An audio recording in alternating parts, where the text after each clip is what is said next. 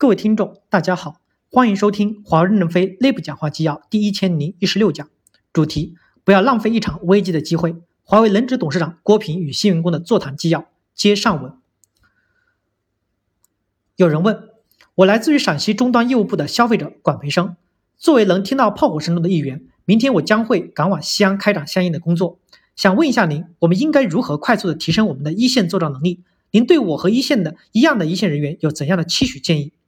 郭平回答说：“终端业务在过去十年取得了非常长足的进步，取得了了不起的成就。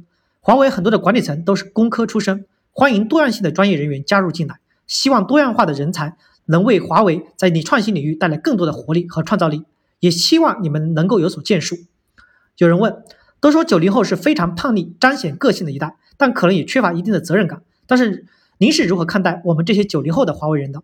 您对我们都有一些什么样的期待和建议？”郭平回答说：“好像我读书的时候，有人说我们是垮掉的一代，但似乎并没有垮掉。我不赞成给某一个群体打标签。我觉得九零后有非常鲜明的特点，是中国最有自信心的那一群人，因为他们是在中国改革开放最平稳的环境中成长起来的。中国九十年代开始经济快速发展，年轻人对自己的未来是非常有信心的。中国九零后的生长环境可以说是中国近百年来最稳定的。这批人有非常好的提升技术能力的教育环境。如果说对九零后有什么样的期待？”我希望他们有更强的受挫能力。你们的父母那一辈的成长环境是起起落落的，比如美国制裁在历史上都有发生。我是真的希望九零后有更强的受挫能力。有人问，取出美国制裁这一主要的影响因素，公司当前还存在着最突出的困难和问题是什么？您是如何来考虑的？郭平回答说，能打败华为的只有华为自己。首先，作为一个拥有千亿美元的大型公司，不能犯方向性的错误。当年像神一般存在的贝尔实验室，无线通信的发明人摩托罗拉倒掉了，因为他们犯了放弃性的错误。能打败华为的不是不会是美国，而是在于自己。我们在这方面不能有放弃性的错误，这是华为的管理层、华为的技术领袖需要承担起来的责任。另外，华为应该成为有活力的组织。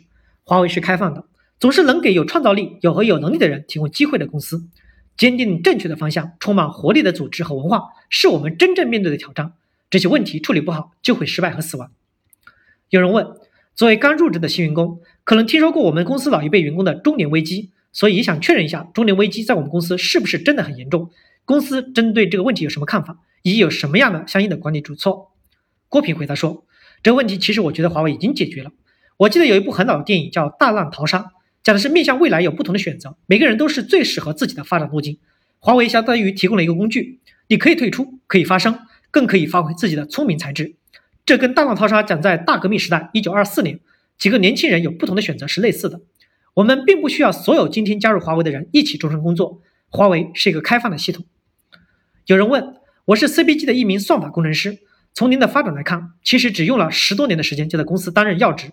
在这个快速晋升的过程中，除了您说到的要做好自己本职工作，有些哪些能力从长远看来也是非常重要的，以及该如何培养这些能力呢？郭平回答说：“首先得要胜任工作，不胜任工作的话，啥机会都没有。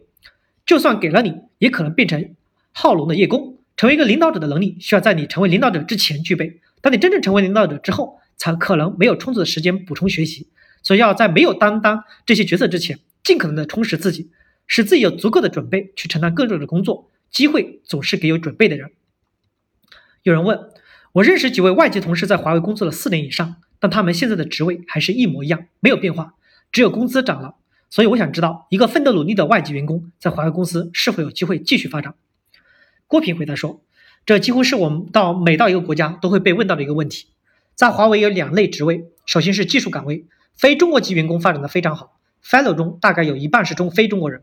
华为很多的原创性或杰出的创造是由非中国人提出的和完成的。第二个，其他领域，特别是在销售领域，华为要调动全球政策。”路是通的，但是怎么样更好的发展，各方面都还要继续的摸索和探索。中国人到达新的国家，应学习了解所在国家的文化和历史，与当地有更好的融合和了解。我想呼吁一下，加入华为的非中国籍员工也能了解中国的文化历史传统，建立良好的沟通基础。我们加大招聘了在中国留学的外国人以及在外国留学的中国人，期望这样的构成对个人的发展会有更好的机会。华为不追求比例指标，但我们开放所有的机会。有人问。我是质量与流程 IT 的员工，我们在这几天学习中有学到把数字带世界带入到每个人、每个家庭和每个组织，是华为的愿景。那在组织方面，要让一个企业去做数字化转型，可能会涉及到企业内部流程和生产或工业制造的效率。我们都知道，我们华为东莞有条生产线，十五秒就能组装出一部手机。我们在内部的流程和生产链上的效率十分的领先。公司是否有考虑过把经验更广泛的输出到我们的社会，帮助更多的企业呢？郭平回答说。将华为聚焦做的连接和计算技术，使能到各行各业，需要有很多的行业知识。华为能成为技术平台的提供者，但并不能包打天下，应该让我们的增值伙伴发挥价值。华为就要在连接和计算建立起自己的核心竞争力。有人问我来自于 CBG，我理解刚才那位同学是想表达华为在承担社会责任上的体现，因为华为的产业与我们社会很多的行业关联程度，并不是我们的肉眼明显可见的。相反，很多互联网公司的产品与我们的生活连接会更加的紧密。像互联网公司的宣传，会体现他们与参与社会公益活动以及企业社会的责任。但是华为的宣传一直相当低调，所以我想问问公司在社会责任和公益事业方面，目前正进行哪些项目，或者未来有什么样的规划和体现？郭平回答说：“我一直有个理念，商业是最大的慈善。对于大家来说，做好自己的本职工作，让公司更好，为国家交更多的税，雇佣更多的人，创造更好的环境，是最大的慈善。”互联网公司是什么？是 OTT，Over the Top，是过顶全球。真正的互联网是华为这样的公司提供技术，运营商构建建立了网，让 OTT 在其上面发展其应用。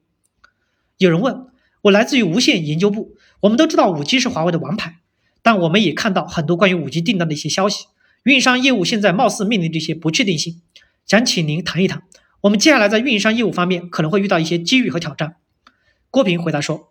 这一阶段，华为的五 G 战争基本告一段落。下一阶段是要释放五 G 先进技术的红利，帮助选择华为的客户，特别是那些战略客户，体会到使用华为技术的好处。我们在欧洲、中东、中国建立了突击队，把华为的各种能力综合化，帮助我们的客户在商业化成上成功。这是我们这一阶段的重点工作。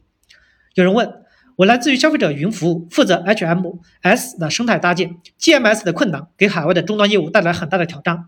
我想了解您对于 HMS 和 GMS 的用户壁垒问题是如何看待的，以及您对我们在这些啃骨、啃硬骨头的这些新员工有什么样的期许和建议？郭平回答说：“首先，我们决策做 HMS 不是个简单的决定，很难，很挑战。但迄今取得的进展比我们预期的更要好。天下苦秦久矣，这个世界也在期盼着新的开放系统。HMS 要有一种愚公移山的精神，不管山有多高，挖一寸少一寸，坚持持久战。”我们一定能获得成功。多一套生态系统，既对客户安全，也对我们是有收益。在二零零七年的秋天，当时谷歌推出安卓的时候，第一个宣布支持的是 HTC，华为是第二个。所以，既然华为可以帮助安卓走出成功，那我们自己的系统有什么理由不推成功呢？寄语和祝福：加入华为，希望大家把新人旧人的标签忘掉，努力在自己的岗位上发挥才智，做出贡献。